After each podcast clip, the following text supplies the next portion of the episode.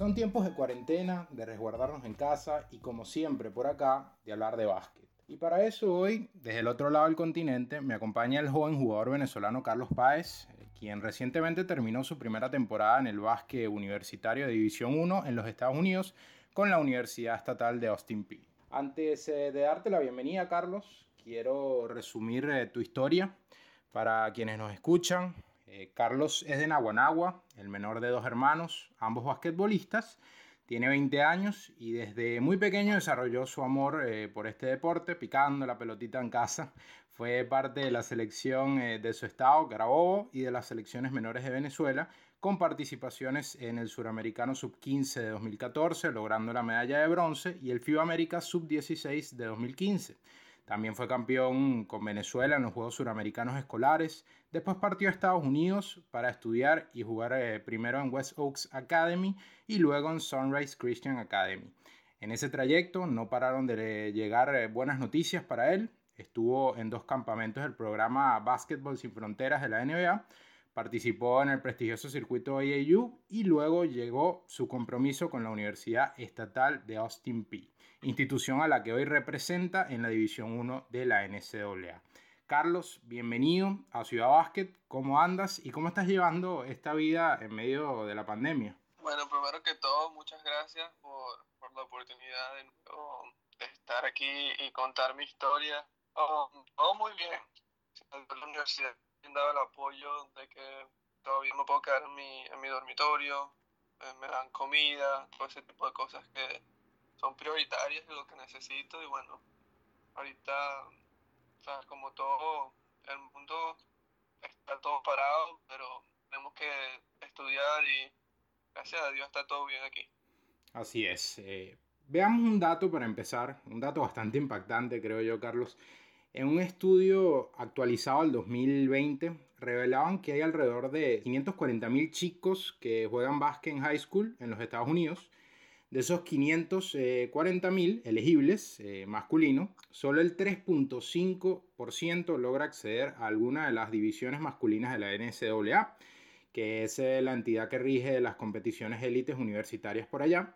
Pero el dato se achica todavía más porque solo el 1% de esos 540.000 jugadores de básquet logra llegar a la División 1 masculina de la NCAA. Es una carnicería lo que se vive para tratar de figurar y tú eres parte de ese 1%. Ya caes en cuenta de lo grande que fue ese paso que diste hace un año al entrar en la Universidad Estatal de Austin Peay para estudiar y, jugar básquet División 1. Bueno, la verdad que es una bendición para mí y no sabía de, de, esa estadística, pero siempre lo he visto como una gran oportunidad para mí porque como siempre he sido, me gusta representar a mi país y dejarlo en alto, pero ahora que sé eso, más que nunca tomaré provecho. Lo he hecho hasta ahora, pero tomaré provecho porque uno no puede, como quien dice, tomarlo en alto, que esto es una muy buena oportunidad que, que lo que dice es muy poca gente la obtiene. Así es, es un universo muy pequeño de jugadores que llegan a esa élite. Ya en high school en los Estados Unidos se empiezan a manejar algunos conceptos tácticos avanzados, Carlos, y se ven superatletas incluso destacando. Quiero que me cuentes cómo se vive ese cambio cuando pasas de, por ejemplo, entrenar con un equipo de high school a entrenar con un equipo universitario de División 1. Uh, la verdad que el high school al que yo fui fue un high school en cual su misión era obviamente ayudarnos a crecer como, como personas, pero igualmente te preparaba para grandes desafíos en el básquet y nos preparábamos como, como si fuéramos um, atletas de alto rendimiento y tenía muchos compañeros que, que obviamente están ahorita jugando en División 1 en la, las cantidades más grandes. Entonces, sí. yo como que tuve esa preparación que fue mucho más, hizo que mi transición no fuera tan difícil. Estuve desafiado mentalmente, físicamente. Cuando llegué aquí, um, los mismos desafíos se enfrentaron, obviamente un poco más difícil, pero fue, no, no fue tan difícil. Llévame a esas primeras semanas, Carlos. Eh, ¿Qué es lo que más te impactó del cambio? Eh, exigencia física, aplicaciones tácticas, dame, dame algunos ejemplos eh, de lo que más te impactó. El físico, definitivamente el físico. Sabes que yo no, no soy un jugador que ha sido muy fuerte o impostor de fuerza. Cuando llegué aquí los muchachos eran muy, muy físicos y eran muy rápidos, muy atléticos. Las primeras semanas fue un poco difícil, eso sí te lo digo al principio por, por el, físico. Pero luego de eso, obviamente, la mente que uno tiene es muy importante para el juego del baloncesto y yo encontré como mi forma de hacer lo que yo hago y, y como quien dice defenderme incluso al estar un poco en desventajas con el físico. En cuanto a lo nutricional, me decías que en high school eh, igual, bueno, trataban de llevarte como, como un atleta de alto rendimiento, pero ¿hubo algún cambio eh, significativo en, en, tu plan de comida, en tu plan nutricional como atleta? Definitivamente sí hubo. School, obviamente yo no, no tenía muchas opciones, sobre, solo era la comida de, de la cafetería eso es uno de los cambios más grandes que he tenido, la, manera con la que yo me manejo respecto a la comida y obviamente con respecto a los y todo eso. Y me imagino que sientes la diferencia, ¿no? Te sientes, te sientes en otro nivel, te sientes más sano, te, te cambia mucho, ¿no? Sí, al principio, durante el verano del año pasado, yo um, estaba agarrando buen peso, buena masa muscular y una de las prácticas del verano yo me lesioné porque tuve como una rotura parcial de una de mis costillas y obviamente seguía comiendo de la misma manera, la misma nutrición, pero no estaba ejercitándome de la misma manera y subí aparentemente como 15 libras. Montón. Que cuando, cuando volví a cancha fue un poco difícil porque estaba, o sea, no sabía cómo manejarla debido a que no estaba activo. Luego de esto tuve como, dice que bajar un poco ajustarme y al, momento que me ajusté mi nivel de juego subió muchísimo. me imagino que ahora también tienes un equipo multidisciplinario más grande eh, a nivel cuerpo técnico que, que, te ayudan a llevar todos esos pequeños cambios que van sucediendo en tu cuerpo, ¿no? Sí, yo tuve dos lesiones y en esas dos lesiones, en la primera que aumenté de peso, como quien dice, descontroladamente, la segunda vimos que sí puedo subir de peso de esa manera, entonces como que dice, controlamos um, mi nutrición a manera que no fuera a pasar lo mismo que pasó la primera vez. Me mantuve en, esa, en el peso ideal para así cuando volví a mi segunda lesión estuviera en manera de que podía seguir jugando al mismo nivel. Por suerte han sido, han sido lesiones llevaderas, pequeñas, eh, ah, estuviste bastante sano eh, dentro de lo que cabe durante tu primera temporada.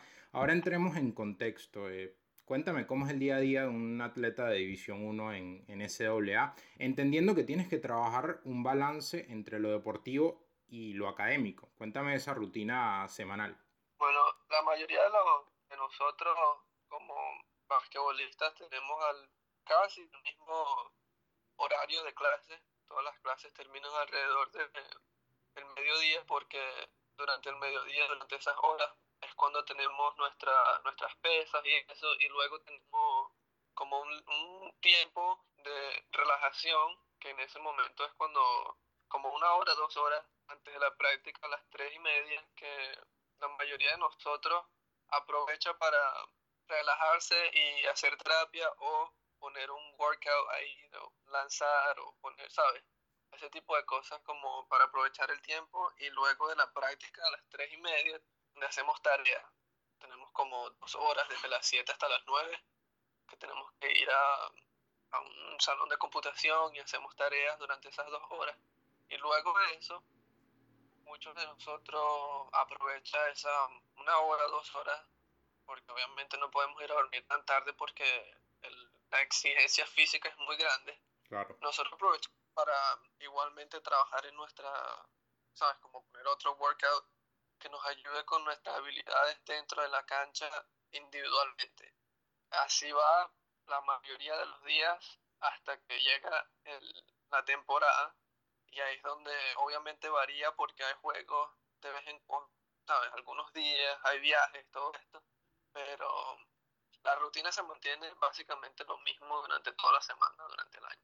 ¿Hay límites de cantidad de horas de trabajo asociado a la actividad deportiva para los atletas de, de NCAA? Lo que es algo lógico considerando que todavía no están en un entorno profesional. Sé lo mucho que te apasiona el básquet y por eso quiero preguntarte esto.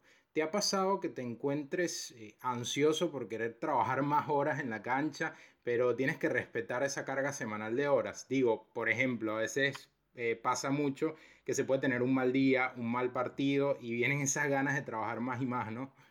Sí, sí, la verdad que hubo momentos en la temporada en la cual yo pasé un mal momento o, tenía dos, tres juegos que no la pasaba muy bien, pero, ¿sabes? Uno, uno quiere ir después del juego, jugamos en casa, después del juego te querías meter al gimnasio y poder lanzar. Una que otra ocasión te dejaban, otras no porque había días que jugábamos como durante nuestra temporada de conferencia, juegas el jueves, practicas el viernes y juegas de nuevo el sábado. Entonces no te dejan como quedarte muy tarde porque tienes que descansar. Pero sí pasa, sí pasa que hay días que, que como que quieres poner más dentro de la cancha y quieres trabajar y, y no se puede y obviamente es frustrante, pero tú lo entiendes luego de que se te pasa esa frustración. Ahora vamos eh, a, desglosar un poco lo que fueron eh, esos partidos, esa actividad durante tu, tu, primer año, tu año de freshman. En esta temporada los 33 partidos de la Universidad Estatal de Austin P los jugaste y en 19 de esos partidos fuiste parte del quinteto titular. Pero empecemos por donde se debe. Los primeros 10 partidos viniste del banco. Háblame de esa etapa de adaptación de conocer a tus compañeros, de ganarte el respeto también, porque me imagino que hay mucho de eso, sobre todo con, con los jugadores mayores, los seniors, eh, sophomores. Eh, cuéntame un poco de eso. Al principio, como te dije, yo mi segunda lesión pasó justo cuando prácticas oficiales empezaron. Entonces, básicamente yo con esa lesión me puse como en la parte de atrás del autobús y tuve como que paso a paso Um, lentamente ganándome el respeto y como avanzando hacia la silla frontal del autobús. Y eso fue lo que pasó. Obviamente al principio practicar no es lo mismo que jugar y nosotros estábamos jugando contra universidades de alto nivel. Y al principio fue un proceso de adaptación en el cual yo todavía estaba como tratando de figurar el rol que iba a tener en el equipo. Luego de que los primeros juegos, obviamente un poco frustrado. Mi juego no estaba, como quien dice, al 100% porque eh, o sea, estaba mucho en mi mente pensando como que qué es lo que debo hacer, cómo debo hacerlo. Pero luego de eso, los minutos fueron aumentando porque conseguí el rol que tenía que, que hacer para mi equipo y desde entonces las cosas mejoraron. Y, y, es durísimo también a la par con, eh, cuando te encuentras también con todo este cambio de contexto, ¿no? Que hay más presión, más gente, transmisiones televisivas, ¿no? Sí, sí, la verdad que, bueno, jugamos en, gimnasios que tenían, no sé, 5.000 personas.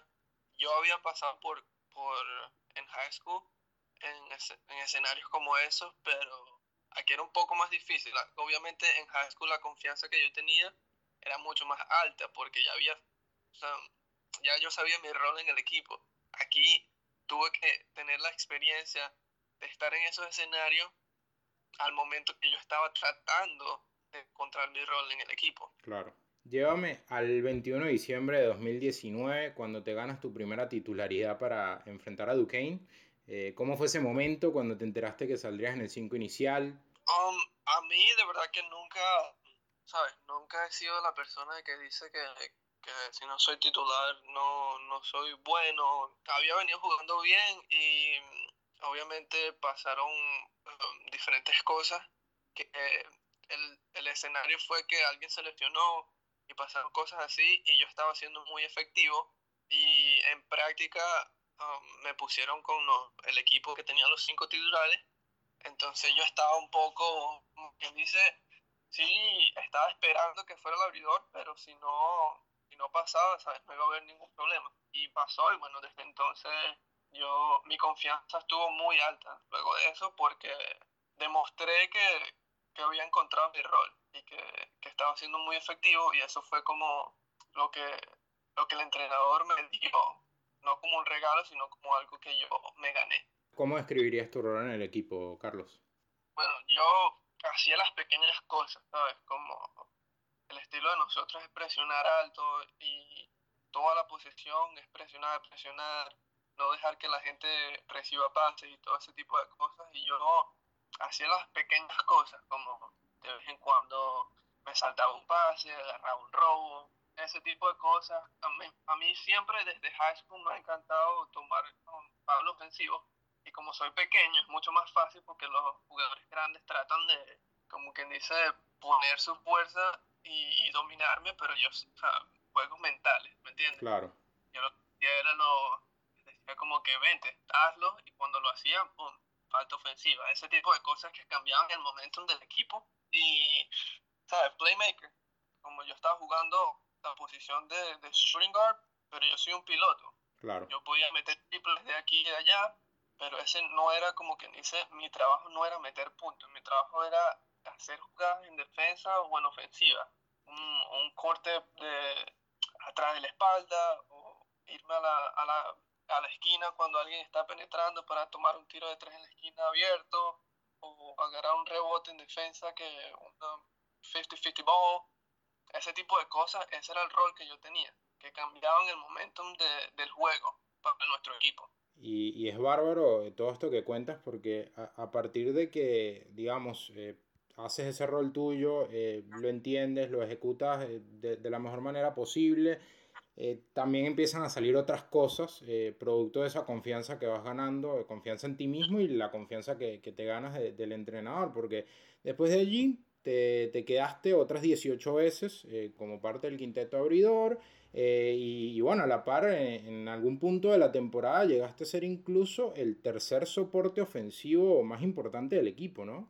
Sí, esta confianza fue creciendo mucho porque aparte de que mis compañeros eran muy positivos, o sea, nuestro, el corazón de nuestro equipo era muy unido y todos éramos muy positivos con, con los demás y cuando las cosas estaban saliendo mal o algo así, ellos me daban la confianza, me decían, vamos, la próxima jugada está bien, no importa que cometiste este error, vamos, es la próxima. Y me decían como que te necesitamos, o sea, tú eres alguien que, como quien dice, como tú vas, nosotros vamos, anímicamente. A mí me, no me llena de presión, me llena como de motivación. Sergio Rocco, asistente allí en, en tu universidad, eh, decía en una entrevista que no tardaste mucho eh, en empezar a ser vocal, eh, a hablar, incluso eh, a decirle cosas a tu coach en el buen sentido, a hacer preguntas difíciles, decía textualmente. ¿Fue así? Durante el verano, como tuve, creé las relaciones con, con algunos de mis compañeros, entonces desde el principio tu, como, tuvimos como para preguntar cosas a, a los coaches, como que coach, mira, este, este chamo no está marcando a, a este, al de nosotros. Vamos a correr esta jugada para que así anotamos fácilmente. Ese era el tipo de cosas que, que yo poco a poco me gané la confianza para así ejecutarlas en la cancha y decirlas. Y como te dije, el corazón de nuestro equipo era muy, muy cerrado. Entre nosotros éramos muy positivos. Entonces, que yo le gritara a alguno de mis compañeros que, que hiciera esto, ellos me entendían y iban y lo hacían. Igualmente era yo, cuando ellos me gritaban a mí, porque yo sé que no era de mala manera. Es aprender a, a entender eh, cómo se maneja esa inteligencia emocional eh, de cada uno, porque todos tienen personalidades distintas además. Eh, ¿Cómo es la relación con, con, tu coach, Matt Figure? Bueno, él es, él es una persona bastante difícil, bastante complicada, porque como te acabo de decir, hay momentos en el juego en que todo el mundo está como emocionalmente encendido, por así decir, y las cosas que uno puede decir puede que salgan de mala manera. Sabes, poco a poco nosotros como jugadores aprendimos a entender que lo, no escuchar cómo viene el mensaje, pero el mensaje en sí. ¿Me entiendes? Sí. Lo que él está diciendo es más importante de cómo lo está diciendo. Claro. Yo aprendí eso rápidamente y como que dice ayuda a mis compañeros a eso y así fue que yo creé esa confianza con el coach porque él sabía que él podía decir lo que le daba la gana y yo no me iba a molestar o yo no me iba a poner como quien dice todo dolido. Si decía algo que salió de mala manera, sabía que yo lo que iba a hacer era enfocarme y ir a la cancha y hacer mi trabajo, hacer lo que él me estaba pidiendo. Y eso me dio mucha confianza, le dio mucha confianza a él y por eso era que luego de eso yo podía como decirle, no, coach, no, no hagamos esta jugada, hagamos esta otra. Eso no está trabajando. Vamos por este lado. Ese tipo de cosas nos dio mucha confianza entre nosotros y fue lo que a mí me ayudó a ganar mucho más minutos y que mi rol fuera creciendo poco a poco. Le cuento un poco a las personas que están escuchando eh, tus números, aunque dentro de estos números a veces no están esas pequeñas cosas que, que mencionas. Para contextualizar un poco lo que fue esta, esta primera campaña, 6.5 puntos eh, por partido, 3.5 asistencias, estabas promediando por ahí casi 25 minutos por partido y tuviste 33 apariciones, 19 eh, de ellas de titular, como ya eh, lo veníamos hablando. Pero mm, yendo un poco a, tu análisis ya final, cerrando esta primera etapa, este primer año, tu equipo quedó eliminado en, las semifinales de, de, la conferencia de Ohio Valley. ¿Qué fue lo que más te gustó de tu juego este año? Eh, ¿Fue eso de, haber entendido el rol y, haber eh, ganado la confianza, que obviamente es un objetivo importante para, para un, una persona en primer año? ¿Y qué fue lo que más te molestó, por otro lado, de este primer año? Lo que más me gustó fue la relación que teníamos entre nosotros. Como equipo, como te dije, nuestro entrenador era bastante duro y decía cosas que capaz y fueran un poco irrespetuosas, pero nosotros, yo personalmente era uno de los que ayudaba a mi equipo a mantenerse enfocado, en prestar atención a las cosas como venían diciéndose, todo ese tipo de cosas, esa confianza entre nosotros y la manera en la que yo mejoré, tan, como quien dice, poco a poco fui mejorando hasta que me gané como un buen rol en el equipo, bastante importante. Aunque no sean en los números, si, si tú ves los juegos, se ve que era un rol bastante importante y que mis compañeros siempre estaban como esperando que yo hiciera mi trabajo, porque ellos estaban ahí seguros de que yo lo iba a hacer, las pequeñas cosas. Lo que más me molestó fue al final del año mi, mis actuaciones como yo iba mejorando poco a poco y luego como dejaron de mejorar. Y fue por mi cansancio mental, Dejé que mi mi cansancio físico afectara mi mente y los dolores físicos, porque como te dije es muy físico, estaba teniendo problemas con los hombros, tenía mucho como lesiones pequeñas, dolores más que todo, en el hombro que de lanzar. Los últimos, te diría, los últimos ocho juegos, que como ves al final de la temporada yo perdí la titularidad y fue porque como mentalmente yo dejé, me, dejé a mí mismo mal. ¿Sabes lo que te conté? No dejar a mis compañeros mal, dejé a mi persona mal porque dejé que eso me afectara mentalmente y afectó mis actuaciones. es una de las cosas que como persona de primer año tú aprendes porque pasas por momentos bastante difíciles y es una de las cosas que yo ya vi que me puede pasar y que para el año que viene estaré preparado para que no me pase de nuevo. Y aunque digas que quizás no se ven los números, no son malos números. Incluso estuviste cuidando bastante bien la pelota, cuidando bastante bien el tema de, de, las pérdidas. Eh, estabas entre, entre los líderes de tu conferencia eh, en el tema del ratio entre asistencias y pérdidas.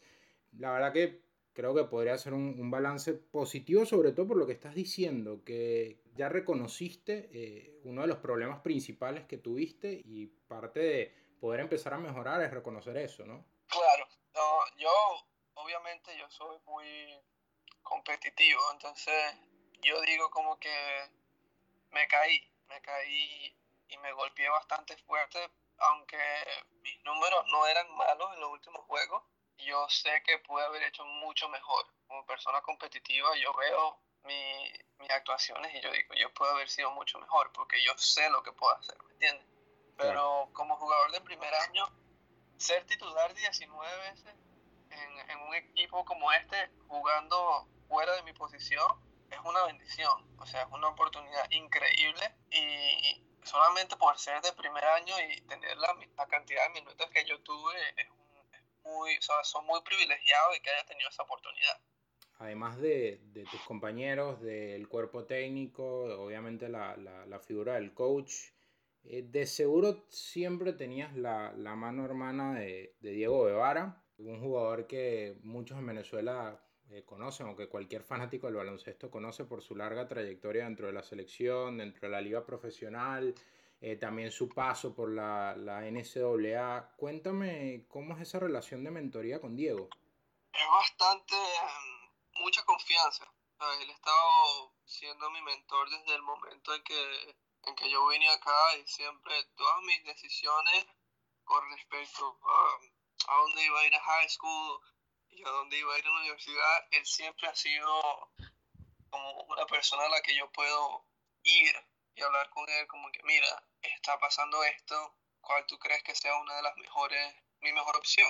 ¿Qué es lo mejor para mí? Porque él ha pasado por esto y él sabe más de lo que yo sé. Claro. Y cuando tuve momentos difíciles, él siempre veía mis juegos y después de cada juego él siempre decía, él es muy competitivo igualmente y él sabe lo que yo puedo hacer incluso cuando tuve muy buenas actuaciones, él decía, bueno, fuiste muy bien hoy, pero puedes mejorar en esto, ¿me entiendes? Y cuando estaba pasando por el mal momento, que yo digo que fue un mal momento porque él me decía, o sea, él siempre estaba ahí pendiente, como que sigue trabajando, o sea, como que cree en tu trabajo. El trabajo fuerte está, es invencible. Se me decía, tú has trabajado mucho, sigue, o sea, mantente enfocado, no pierdas la cabeza.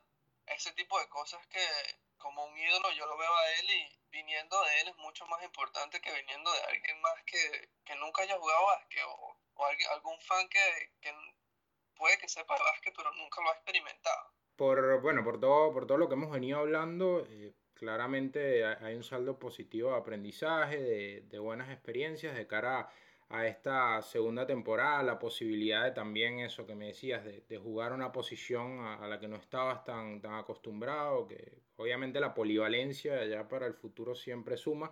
Ahora bien, pensando en esa, en esa próxima temporada y en todo lo que se viene, eh, el juego norteamericano cambió mucho en los últimos años.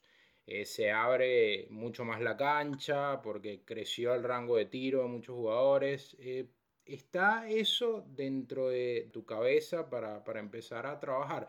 Tener un rango de tiro eh, amplio entre las muchas cosas que se trabajan, obviamente. Sí, sí, la verdad que cuando yo primero llegué a los Estados Unidos era mucho más de atacar y finalizar cerca del aro y mi tiro de tres era un poco, como quien dice, defendible, pero no era como un francotirador. Cuando los años han pasado yo he entendido que la gente es mucho más atlética, mucho más fuerte. Llegar hacia el aro se hace mucho más difícil. Sí. Y por eso es que este año mi tiro de tres fue tan, o sea, fue muy bueno. Por eso te digo, al final de la temporada el tiro de tres fue un poco, o sea, el, el porcentaje fue bajando y eso me afectó mentalmente, porque esa era como mi, mi herramienta, ¿sabes? Como claro. que, ah, me estás tratando de, como quien dice, hacer bullying cuando voy al aro, ok, yo me voy a salir y te lanzo un triple ya estoy, ¿sabes? Te daba dos, tres triples por juego y, y, listo, pues eso era todo como mi trabajo ofensivo. Hacer mi trabajo, meter dos, tres triples, capaz una flotadora, no sé qué, pero el triple fue lo que me ayudó a mí ser tan efectivo este año, porque abría la cancha para mis compañeros y, y tengo dos monstruos en mi equipo que, que anotan mucho y, y me descuidaban a mí y ahí era donde yo aprovechaba para meter mis puntos. Ahora bien, me hablas de, de estos dos monstruos que, que, hay en tu equipo. Eh, uno de ellos, Jordan Adams, se metió en el draft, quiso lanzarse al agua, como, como dicen por ahí. Empiezas a ver cómo estas personas eh, cerca de ti se van aproximando eh, a la NBA. Debe ser emocionante, pero también a la vez debe causar ansiedad. Eh, ¿Qué te genera eh, ir viendo todas estas cosas? Yo como le, le, acabo de mandar un mensaje antes de esto, le dije que yo lo, lo, iba a apoyar siempre. Obviamente me encantaría jugar otro año con él, igual que no sé si habías visto que Terry Taylor también se declaró al draft. Y entonces yo digo, o sea, yo deseo que lo mejor para ellos. Me encantaría que volvieran y que tomáramos revancha y que ganáramos un campeonato juntos. Pero al mismo tiempo ellos son mis hermanos y yo quiero que, lo, que le pase a ellos lo que lo mejor que les pueda pasar. Obviamente da un poco de nostalgia, pero al mismo tiempo yo estoy muy feliz por ello. También me ha pasado con, con otros dos muchachos que, con los que jugué en high school. cuando nos íbamos a separar para ir a college, yo estaba un poco triste, pero era como que son mis hermanos, estoy muy feliz por cómo les va a ir en, en sus respectivos colegios, ¿me entiendes? Y a la vez, eh, bueno, también eh, ahora lo ves desde ese punto de vista eh, de que tú eres el que se queda y quizás ellos son los que se van, pero ¿por qué no en unos años que sea al revés, no? Exactamente. Yo pienso que esa camaradería que, que uno crea, porque se convierten en tu familia, pasas todo el día alrededor de ellos, haces todo con ellos. Yo he sido, he sido parte de ambos lados, porque cuando yo me fui de Venezuela, tuve que decir adiós a mis amigos. Yo fui el que me fui. Cuando me fui de Sunrise con, con los otros muchachos, era como de grupo, nos tuvimos que ir, le tuvimos que decir adiós a los que son, los que eran más jóvenes. Y por eso he sido parte de ambos lados y por eso entiendo que, que quiero lo mejor para ellos, porque yo espero que mis compañeros quieran lo que es mejor para mí. Ya para cerrar y agradecerte por este agradable rato que, que me seguiste para hablar de básquet, me gustaría preguntarte por tus expectativas eh, en cuanto a la selección, con cada año que pasa crece y crece más el valor de, de, esa camiseta? ¿Qué expectativas tienes con respecto a la selección? Sé que cuando se está en periodo colegial eh, universitario eh, es difícil porque hay limitaciones para estar con la selección. Um, tú más que nadie sabes que para mí representar a mi país es una de las cosas más significantes y que me llenan de orgullo. Tristemente no tuve la oportunidad cuando estaba en high school por diferentes razones, pero pues, he visto que, que, me han tomado en cuenta para, para esta nueva etapa y yo estaba, o sea, yo estaba, tenía planeado ir durante este verano, o sea, cuando el, yo terminara mis clases y todo eso, yo tenía planeado integrarme al grupo y, sabes, como pasar por toda esa experiencia. Lastimosamente esto del coronavirus ha cambiado los planes, pero yo sí, sabes, siempre orgulloso de poder representar mi país y espero que, que sigan tomándome en cuenta y que, que, en algún momento se me dé la oportunidad. Desearte lo mejor para, para lo que resta de año, eh, que estés saludable y que, bueno, puedas empezar a trabajar en todo eso que quieres mejorar. Ya, ya puedes estar tranquilo porque te puedes sentar más adelante en el autobús, ¿no? Esperemos que sí. La verdad que gracias por, por la oportunidad nuevamente. Siempre agradecido contigo por poder tomarme en cuenta. Bueno, escuchaban la palabra de Carlos Páez desde Estados Unidos, el base de la Universidad Estatal de Austin Peay.